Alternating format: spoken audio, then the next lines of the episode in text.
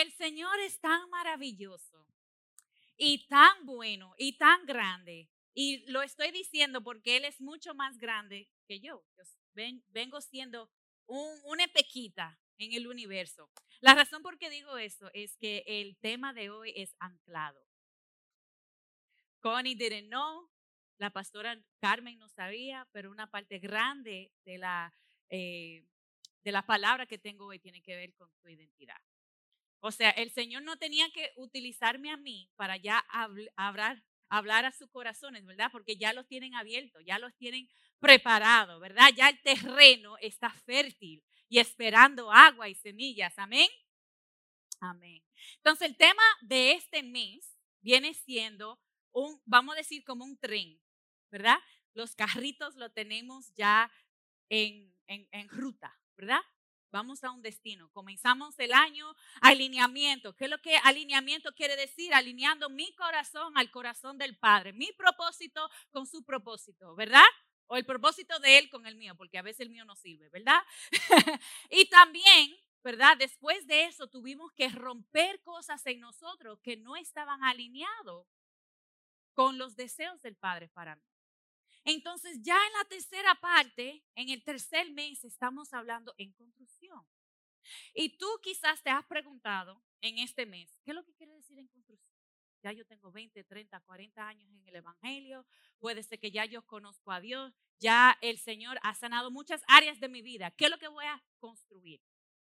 El versículo bíblico que vas relacionado con en construcción es Proverbios 18:10. Torre fuerte es el nombre de Jehová. A él correrá el justo y será levantado.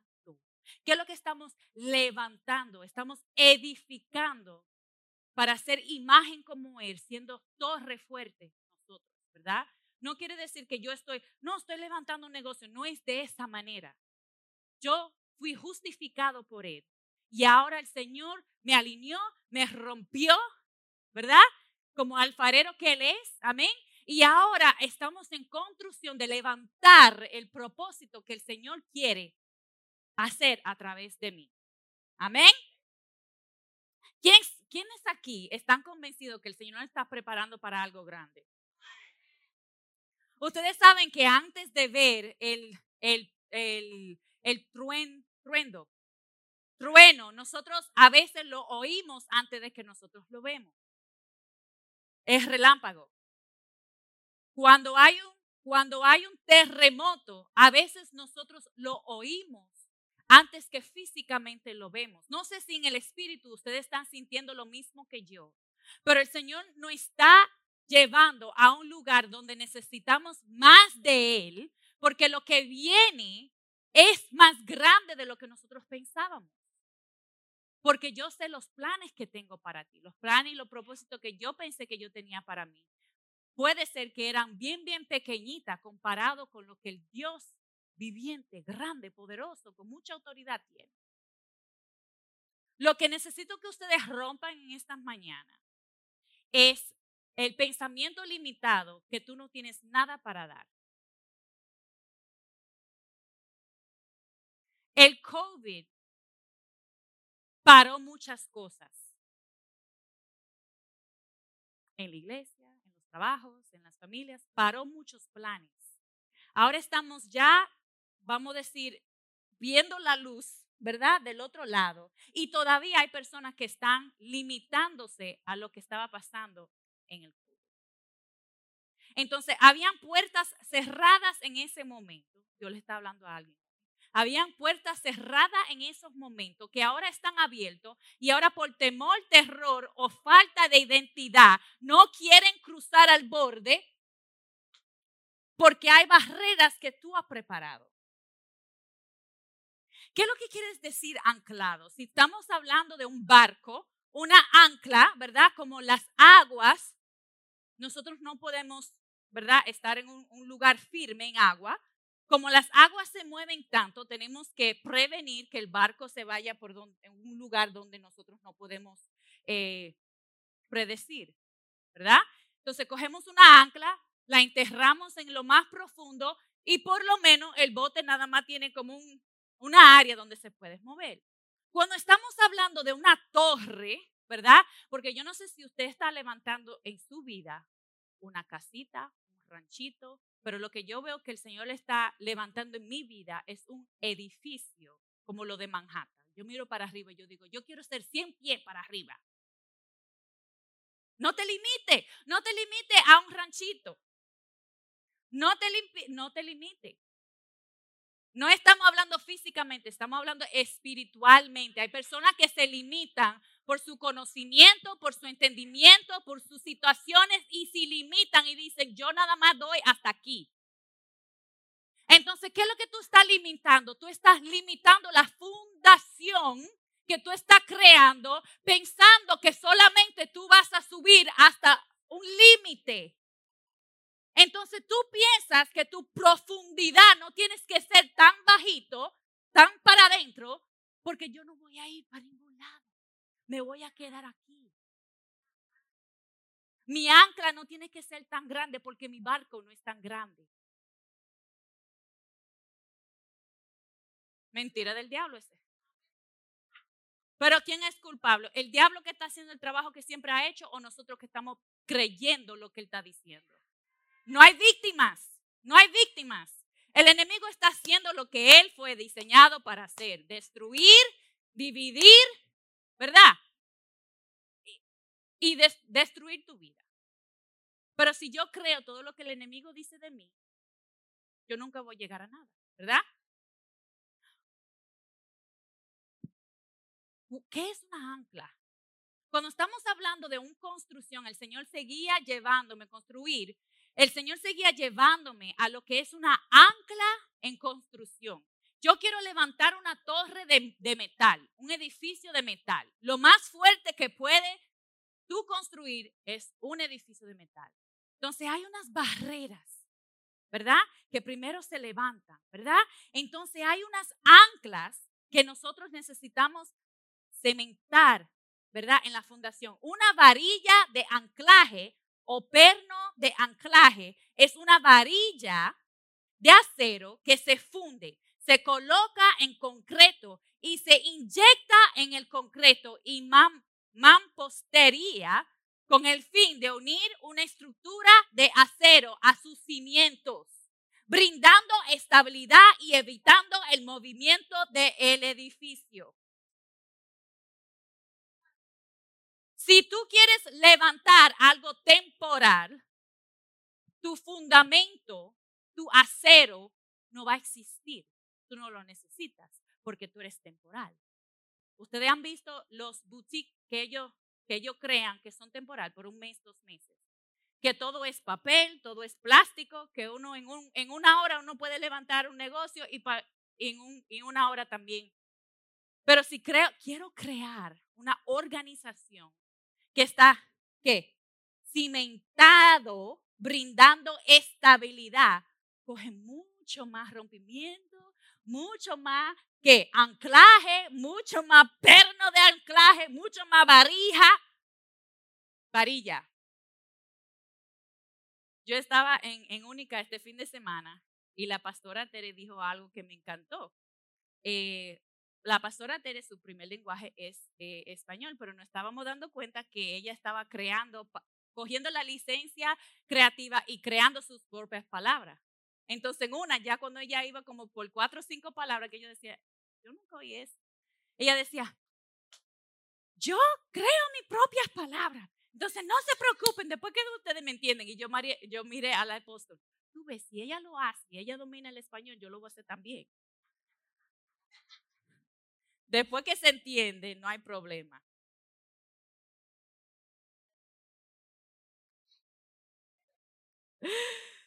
El Señor tuvo que romper en nosotros el pensamiento limitante que nosotros no íbamos a servir para mucho.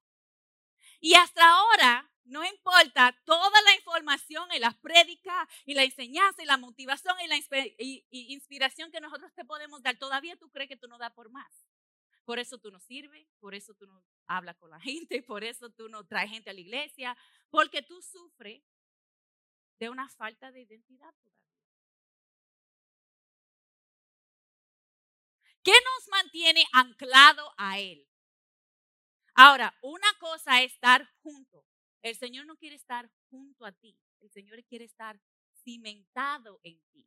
¿Entiendes la diferencia? Wilson, oh no, Luis, ven por acá, perdón. Y que Wilson siempre está ahí. Right? Ok. Yo estoy con Will, yo estoy con Luis. Yo estoy con Luis. Right? Yo estoy con Luis. Cuando necesita la opinión de Luis, Luis, ¿tú tienes una opinión sobre X? Yo estoy con él. Otra cosa es cuando nosotros estamos, yo quiero que, la, la razón por que yo quiero quedarme aquí, no te vayas. Tú estás conmigo, tú ves, creencias limitantes. Quédese ahí. Eh, cuando nosotros, cuando nosotros no entendemos este concepto, el resto del mensaje no te va a hacer sentido, ¿ok? Él está conmigo, Él está conmigo, conmigo, conmigo. Lo que el Señor quiere es que cuando tú veas a Luis, tú veas a Lorena. No es que yo tengo que preguntarle la opinión de Luis, es que ya yo sé cuál va a ser la opinión de él, porque él y yo somos uno. Él no va conmigo, él está en mí, que es una diferencia. Hay muchas personas que no han entrado, ya te puedes decir, ya hay personas que no han entendido ese concepto. Cuando tú estás anclado y cementado con Él, son uno. El Señor no quiere separación, por eso Él no trajo Jesús, que rompió el velo. Ya no hay separación, ya no es estar con Él y después separado con Él y que tengo que matar y hacer un sacrificio para que tú me perdones. Él ya te perdonó. Tú, la opinión de Él ya tú lo tienes que reconocer porque Él está en ti, anclado contigo. Pero hay muchas personas que hacen como si fuera una tienda. Yo voy cuando lo necesito, cuando no lo necesito estoy bien. No me doy cuenta que tengo que ir a, buscar comida hasta que no me haga falta. ¿Entienden? Hasta que yo no me dé cuenta que no me hace falta un poquito de Dios, no me doy cuenta. Eso es un problema. Y eso es Ahora, ¿vas a llegar al cielo? Sí, es probable que tú vas a llegar al cielo. Pero yo no estoy aquí para tener una relación por partes o a mitad con el Señor. Yo quiero entender su plenitud. Yo venía hablando con la pastora y yo decía, yo quiero tener una relación con Dios como Abraham lo tuvo con Dios. Yo lo quiero ver cara a cara, because if I can't see you face to face, what are we doing here? Si yo nada más hablo contigo los domingos y los miércoles cuando quiero venir o cuando quiero entrarme en el Zoom, tu relación no va a tener. No va a tener fundamento. Cuando los tiempos malos vienen, tú hablando con una gente a vez en cuando, es alguien que tú no, tú sabes de esa persona. Tú conoces de esa persona, pero esa persona no está cimentado en Cuando nosotros estamos, eh, bueno, dicen los americanos, cuando nosotros estamos buscando un criminal que cometió ciertos, and this is going to be good for Armando and for, um, and, for, and for Patrick. When we're looking for a criminal, we look for a profile, right? We have a profile. Cuando estamos buscando un criminal que cometió algo malo, ¿verdad? Estamos buscando un perfil. Le voy a decir el perfil de una persona que falta identidad. Nosotros hablamos mucho de lo que es la identidad en Dios, es muy importante, pero nosotros a veces no diagnosticamos lo que es falta de identidad en una persona.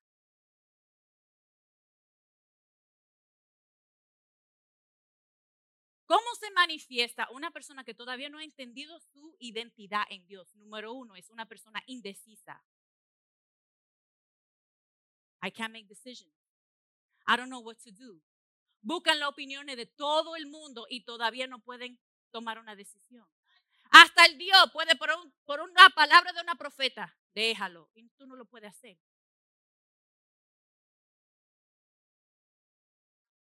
O no te meten en ese negocio y todavía tú no sabes qué hacer.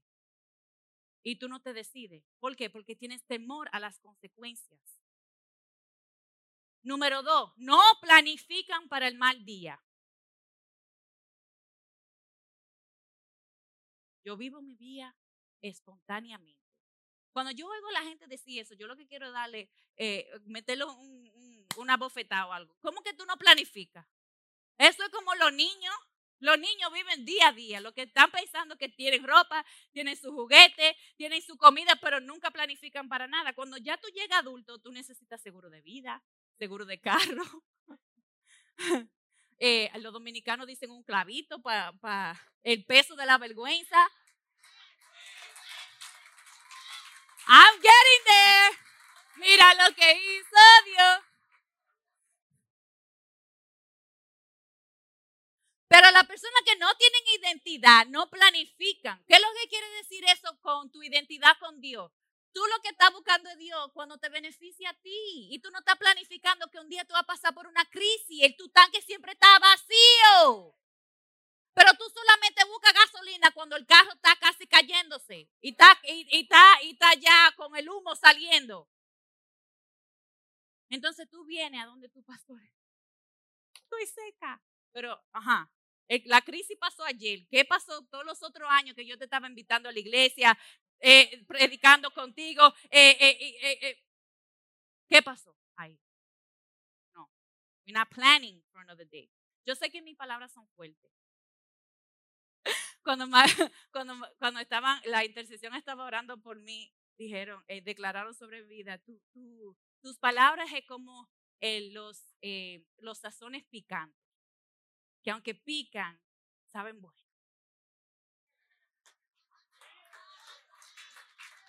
What am I gonna do? Yo nada más le veo a María Reyes. Yo quiero que el Señor me dé uno de esas una de esas pásame la mano el Señor está contigo, el Señor te quiere mucho, que tienen, tienen su lugar, pero el Señor no me usa de esa forma. Entonces, como yo conozco mi identidad y mi propósito, voy a seguir en lo que el Señor me ha dicho. Entonces, número tres, no tienen barreras. Lo primero que uno hace cuando compra un terreno, cuando compra un terreno y estás planificando edificar o levantar un edificio, lo primero que uno hace es, ¿a dónde están mis barreras? ¿A dónde están mis líneas? ¿A dónde están mis puntos? Porque cuidado que yo no estoy construyendo en la vida de otra persona que el Señor no me ha llamado a estar ahí. Yo no te puedo decir cuántas veces yo le digo a la gente, ¿tú estás segura que esa es tu asignación? La pastora aquí dio una prédica una vez que ella estaba diciendo, cuidadito que tú no estés levantando altares donde el Señor no te ha llamado yéndote para sitios buscando algo que tú nunca lo vas a encontrar porque el Señor no está contigo. Pero estamos buscando algo que va a saciar dentro de nosotros porque todavía estamos sufriendo con falta de identidad. Porque si tú supieras tu identidad, esas barreras, esas líneas estuvieran bien claras en tu vida. En inglés se dice un encroachment. Y después otra gente vienen y dicen, pero tú estás tomando tres pies de mi tierra. Y ahí van a hacer lío grande. Esos tres pies legalmente son míos. Pero entonces, esa otra persona estaba durmiendo porque tampoco se estaba fijando en qué es lo que el Señor estaba haciendo aquí. Maybe this is a, maybe this is a little bit too deep. Número cuatro, no tienen visión para el futuro y no construyen nada. Hermano, ustedes indecisa, no planifican, no tienen barreras y no tienen visión. Eso es lo mismo que hace un esclavo. Un esclavo no puede tomar decisiones, un esclavo no puede planificar, un esclavo no tiene barreras porque él no puede decidir, él no puede decir yo estoy aquí. Tú vas donde el, el, el, el donde, donde el que te, el dueño te diga que tú tienes que ir. Y tú no tienes visión, tú no puedes planificar nada, tú no puedes soñar porque tú eres un simple esclavo.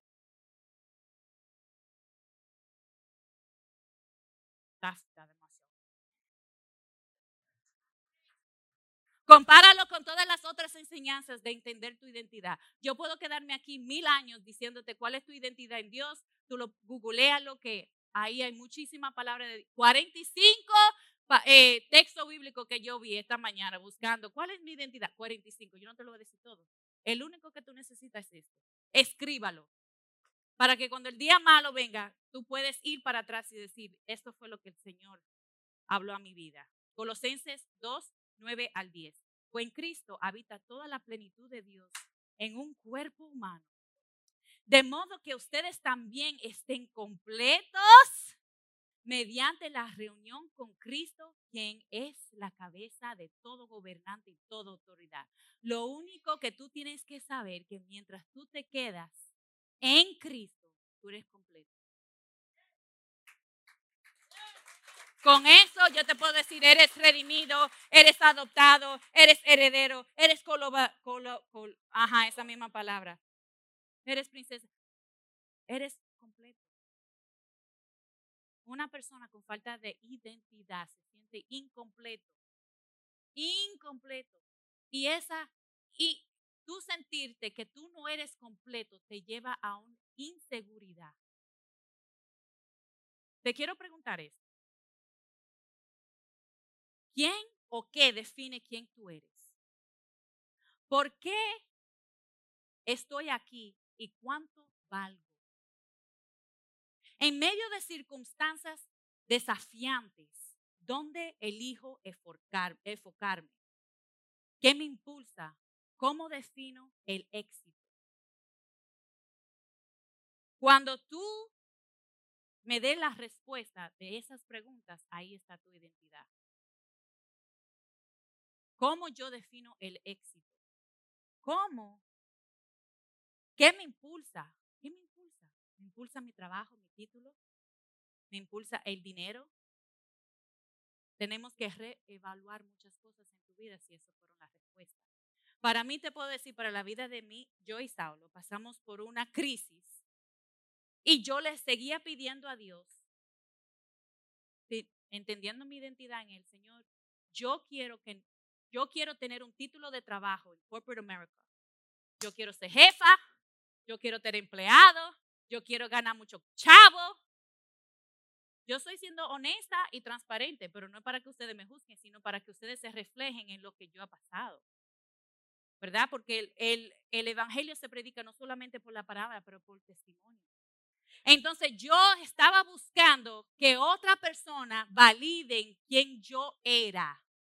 Porque había un momento que no me sentía validada me sentía rechazada. Entonces yo quería que el Señor me pusiera en una posición donde humanos me honraran. Giving, giving you a second to take that in. So, como el papá bueno, a veces él no te dice no a las cosas que no te benefician. A veces te dice que sí para que tú veas cómo se siente. So, él me lo dio ganando mucho, ganando mucho chavo. Yo tenía 50 empleados que trabajaban 24 horas.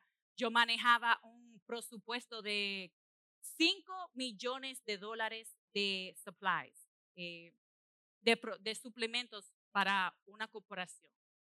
Eh, tenía empleados que trabajaban 24 horas. O sea, para mí en mi mente yo estaba, yo era la matatana quítate que aquí voy yo. Obviamente no soy ese tipo de persona, pero en mi mente yo dije, wow, el Señor me dio lo que tanto lloré y, y Saulo también. Saulo, para no ponerte el, cuento más largo, bueno, ¿qué es lo que estaba pasando en ese momento? Yo estaba trabajando ya alrededor de 80 horas, Saulo también estaba trabajando 80 horas semanal, o sea, dos trabajos. Me estaban pagando como dos personas, pero yo estaba trabajando como dos personas también.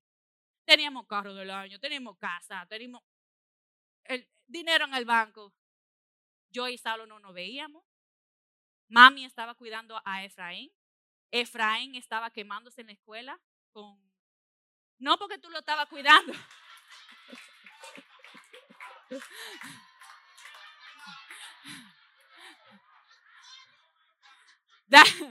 That, was a, that was a bad sequence of a list.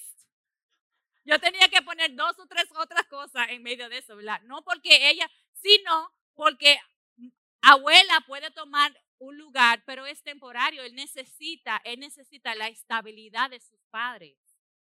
Él necesita alguien que se sienta, you know. Pero como nosotros no le importaba ni le preguntábamos, él tampoco le importaba. ¿Está entendiendo? El legado mío, la generación mía, ¿qué es lo que estoy haciendo? Mi prioridad no era mi hijo. Mi prioridad no era mi esposo, mi prioridad tampoco era la iglesia. Nosotros íbamos a la iglesia dos veces al mes. But I was driving a really nice car. I was wearing really nice clothes and I had a big house. So everybody else thought I was doing okay. So todo lo demás, wow, pero Lorena, Lorena es bendecida. El Señor es el único que bendice. Todo lo que brilla no es oro. Y yo entendía que yo era, que, yo era, ¿verdad? Hija de un rey. Entonces yo, si mi papá, que lo tiene todo, tú también me vas a dar esta posición, los títulos, bla, bla, bla, bla, bla. Nosotros no tuvimos que sentar yo y Saulo y decir, este es el tipo de vida que nosotros queremos.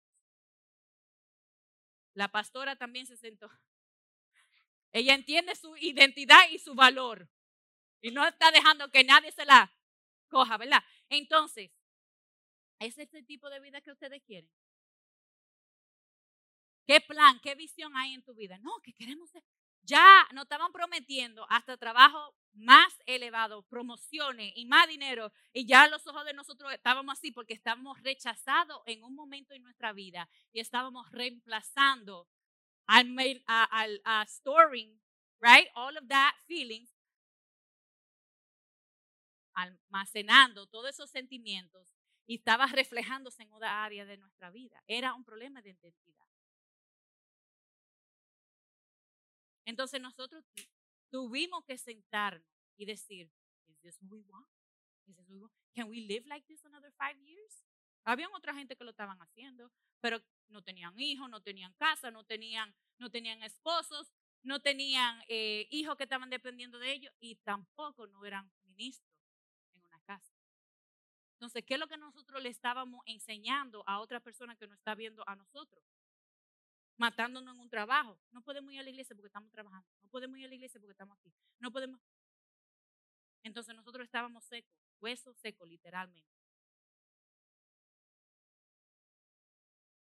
Permitir que los títulos, los logros personales y las opiniones de otras personas determinen quién soy y cuánto valgo les da a otros el lugar legítimo de autoridad en mi vida que debiera hacer estado reservado para él. Mi identidad en ese momento estaba enfocando en qué es lo que ellos dicen quién yo soy. Y no me estaba enfocando en who do you think I am? Porque si yo le pregunto a Dios, ¿quién es que tú dices, quién, qué es lo que tú piensas de mí? En ese momento me va a decir, tú lo que estás confundida. ¿Cuántos de nosotros no mantenemos posiciones, títulos, decisiones, relaciones, porque tenemos miedo de qué es lo que las personas van a pensar de nosotros? Y para nosotros eso vale más que lo que Dios quiere decir de ti.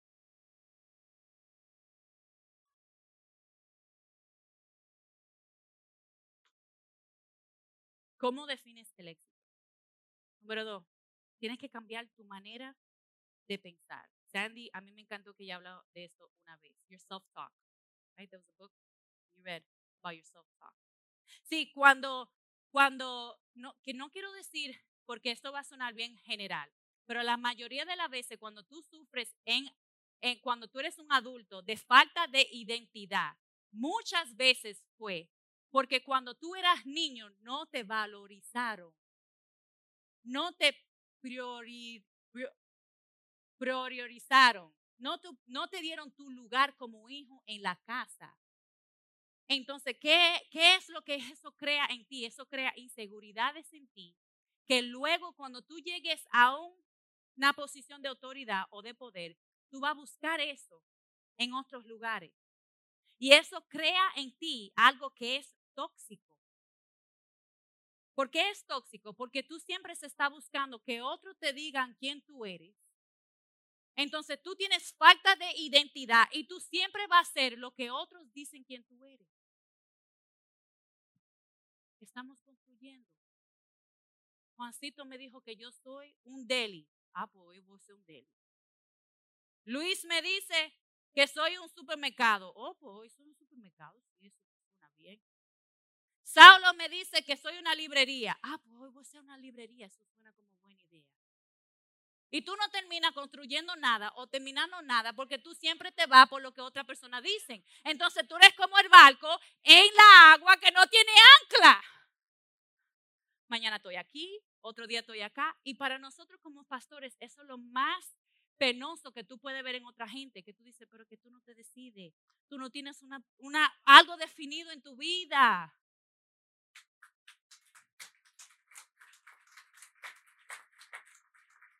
Pastora Carmen, pica un poquito. A, a, Albert le gustan los tacos. Tú ves cuando tú te comes los tacos con un, poquito de picante. a lo primero tú no lo. Pero cuando te da aquí atrás, que tú haces. O cuando la, a mí me encanta el picante. O cuando te salen los.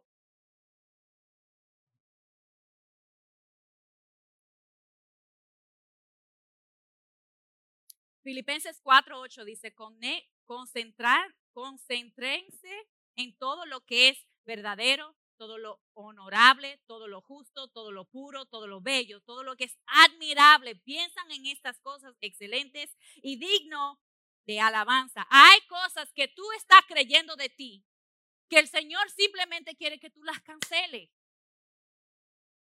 Yo soy fea, cancela eso. Yo soy estúpida, cancela eso. Yo nunca voy a llegar a nada, cancela eso. Nadie me quiere, cancela eso. Nadie me valora, cancela eso. No espere un domingo para que oren contigo, para que tú cancele algo que estaba pensando la semana entera. It's not gonna work.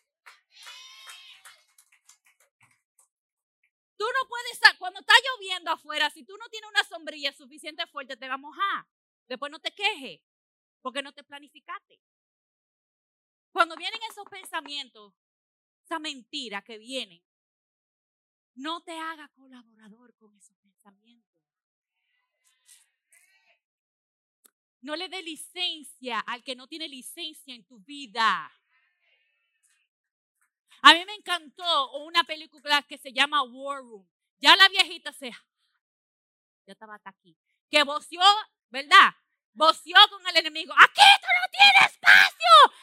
Va a haber tiempos en tu vida donde tú tienes que ponerte violento y comenzar a pelear. Pero si tú estás en una situación la semana entera pensando que todo el mundo te va a rechazar, yo no voy a llamar a nadie, yo voy a esperar un domingo. That's not enough. Hello. Poquito a poquito tu edificio va a estar así. Y cuando tú te des cuenta es porque ya tú estás enfermo. Ya cuando tú estás en una ansiedad, ya cuando tú te, te da dando ataque de, eh, ataque de pánico.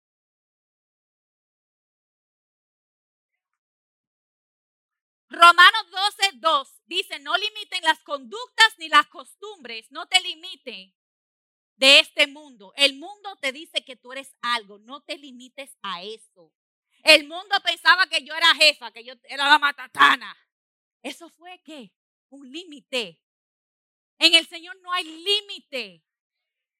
Yo estaba hablando con Saulo esta mañana y él me dijo algo que me explotó la mente. Él dijo, cuando nosotros confiamos en Dios, el Señor nos da cosas que nosotros no sabíamos que nosotros necesitábamos. Él le dio a, a Adán, a Eva, cuando Adán no sabía que necesitaba a Eva.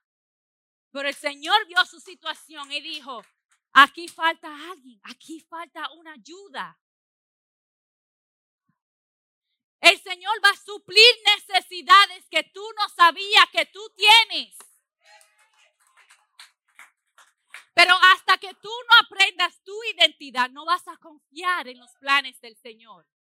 Porque tú en qué? Mi título, mi trabajo, mi sueldito, mi casa, mi carro. Y el Señor te dice, suelta para hacer lugar para otra cosa. Tú tienes barrera. No puedes ensanchar, no puedes hacerlo más grande. Esto fue lo que Dios te dio. Construye aquí y lo que no sirve, bótalo.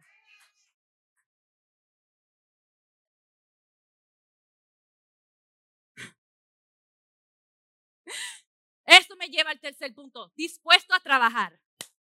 Yo no sé por qué, cuando yo llegué a este tiempo de mi vida, yo he visto tanta gente que le encantan planificar y con eso están contentos. Eso yo no lo entiendo.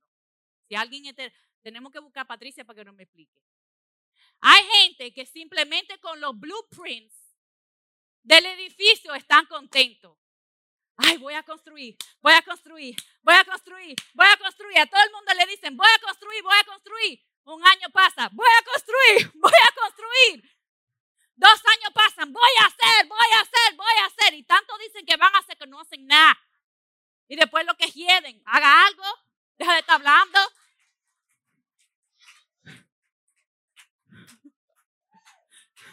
Pica. It's true, I'm telling you the truth. Do something. Tú no has visto gente que me voy a buscar una esposa, me voy a buscar una esposa, me voy a buscar una esposa, me voy a buscar una esposa. El Señor me prometió una esposa. Si tú no sales de tu casa, mi hermano, ella no va a estar en, ella no va a entrar en tu casa. Tiene que salir afuera, a estar en un lugar donde ella te vea. Ponga donde el capitán te vea, porque en Facebook no te van a mandar un mensaje.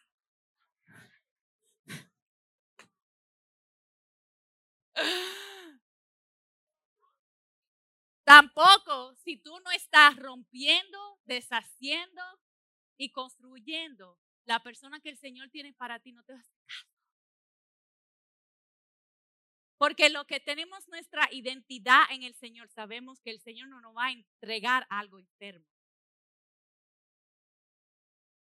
y dañado and broken.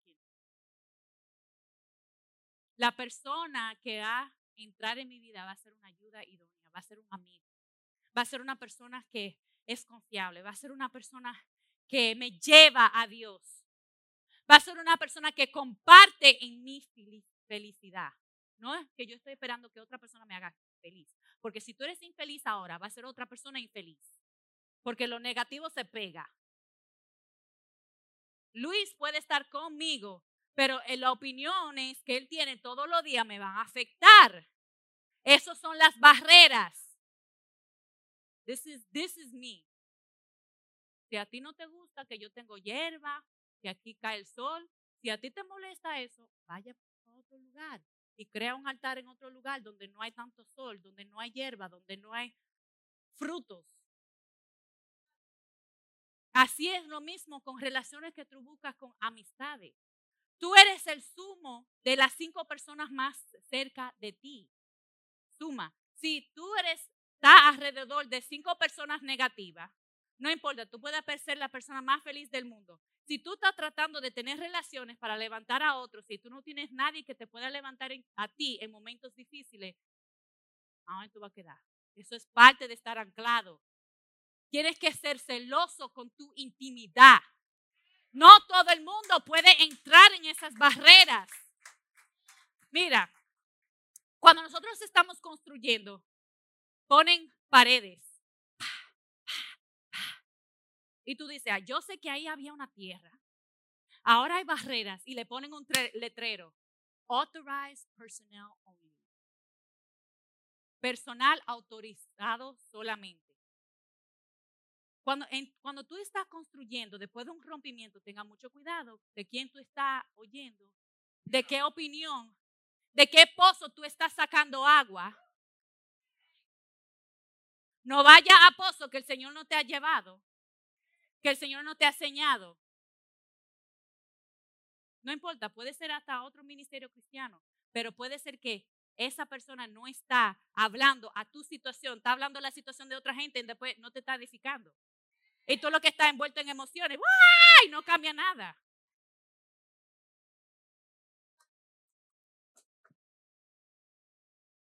Entonces, ¿qué es lo que pasa? Todo el mundo está pasando y dicen, ay, pero ahí no hay nada, ahí no hay nada, ahí no hay nada. Hay un edificio que está por mi casa, que en como tres meses ya, ya había ladrillo y todo eso. Yo dije, pero yo no sabía que eso estaba ahí. Cuando tú estás en construcción, así tú te vas a ver. La gente te va a ver y van a decir, ahí no hay nada. ¿Sabes por qué? Porque el Señor a veces te tiene que separar, te tiene que llamar al desierto como Jesús. Llamar a Jesús al desierto. Ven para acá que necesito una intimidad contigo. Y lo que va a parecer es que no hay nada ahí. Es going look desolate. Se va a ver solo. Hay gente que el Señor saca de tu vida de raíz porque no te van a llevar a tu propósito.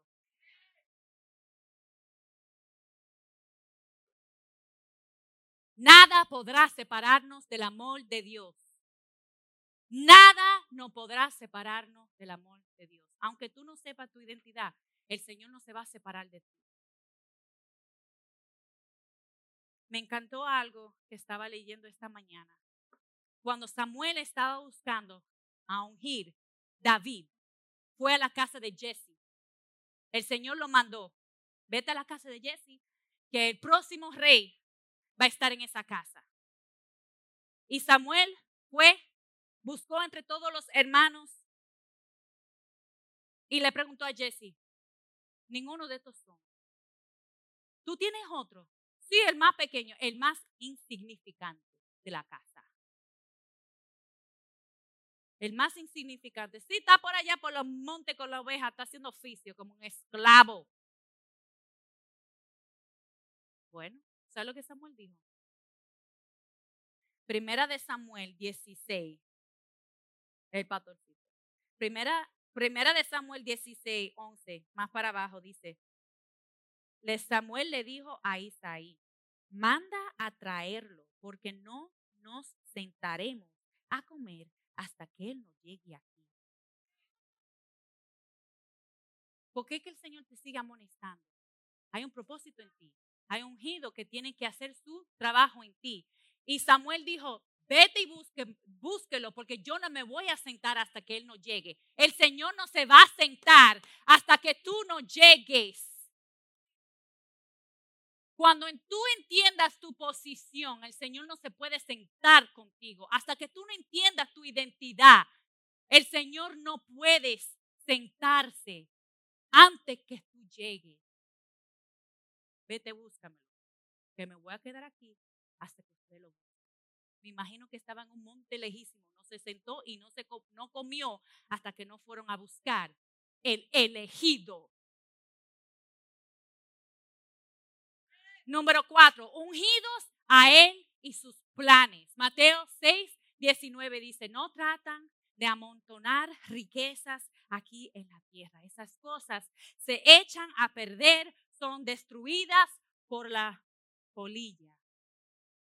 Juan 15, 4 dice, si ustedes se mantienen unidos a mí, cimentados, anclados yo me mantendré unido a ustedes. Ya saben que una rama no puede producir uvas si no se mantiene unida a la planta. Del mismo modo, ustedes no podrán hacer nada si no, no se mantienen unidos a mí. Una uva fuera de la planta sobrevive un poquito de tiempo. Y a veces nosotros como humanos nos enfocamos en la fruta y no en el árbol. Entonces nos enfocamos en los títulos, en lo de esto, en lo otro, en lo que esa persona ha alcanzado. Pero ¿y por qué? Porque se ha. Una persona dijo, la vida de la pastora fue muy bendecida y el Señor la ha bendecida financieramente. Pero había muchas cosas que podían tumbar, ¿verdad? Pero las raíces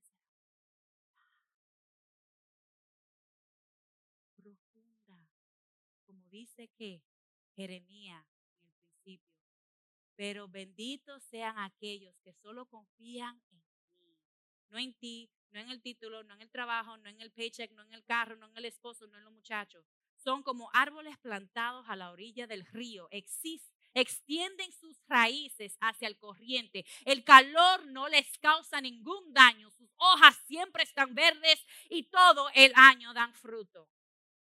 Entre más profunda tus raíces, no importa la crisis que venga en tu vida, el árbol no se va a tumbar. El árbol no se va a tumbar. Allen, please. Connie no sabía que en el día de hoy, párense, el Connie no sabía que en el día de hoy, una orden. I'm trying to be serious, help.